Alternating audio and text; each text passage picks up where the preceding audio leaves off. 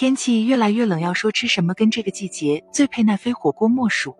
一说起火锅，很多人都会忍不住流口水。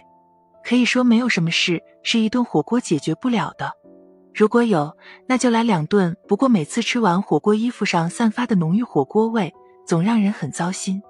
针对火锅味，网上的说法也是各种各样。衣服火锅味道越浓，其中的添加剂越多，火锅香味来源一滴香。对身体有害，火锅香味和亚硝酸盐有关，食用会致癌。那么事实果真如此吗？为什么身上的火锅味挥之不去？其实之所以吃完火锅身上会有味，主要是因为火锅中香辛料物质的味道被水蒸气带到了空气中，然后就会附着在我们的衣服上，而味道挥之不去，则是由于油滴中的香味分子不易挥发造成的。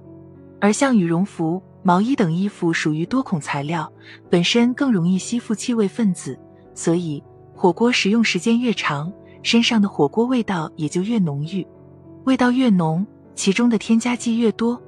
很多人怀疑火锅的浓烈味道和添加剂有关，比如大家熟悉的一滴香，味道越浓，则代表添加物质越多。事实并非如此。味道的浓烈程度以及持久度主要和衣服的材质、通风情况有关。有些衣服容易附着气味，比如羽绒服、毛衣等。不同味道的火锅留下的味道也不相同。精油火锅产生的味道一般就会比牛油火锅要小。另外，有些人群可能对味道特别敏感，这也加重了味道的突出性。因此，用吃完火锅后身上残留的味道来判断添加剂的添加量并不靠谱。大家不要相信，火锅的香源于一滴香，对身体有害。很多人认为一滴香是非法添加物，这本身就是错误观点。一滴香是一种复合调味品，只要按照正常标准量添加，对身体不会有威胁。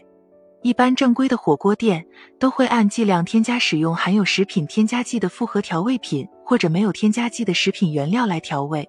国家标准 GB 二七六零二零一四食品安全国家标准食品添加剂使用标准中也有明确规定，只要按照国家标准中限定的使用范围和使用量添加食品添加剂，安全性完全可以保障。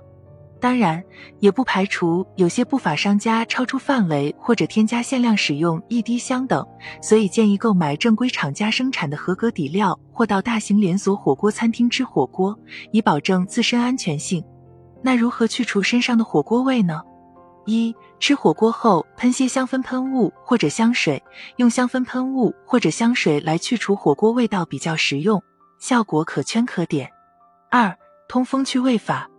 这是一种天然且方便使用的方法，将衣服挂在通风处即可完成。除味的效果主要与风速和通风时长有关。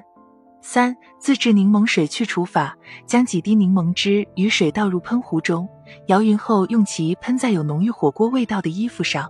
喷完后通风晾干，火锅味去除的同时，还会留有一股浓郁的柠檬香气。综上所述，对于吃完火锅身上的火锅味，一定要科学看待。不要轻易相信谣言，放心，大胆吃火锅，残留的味道真不是事儿，是事儿也就一阵儿。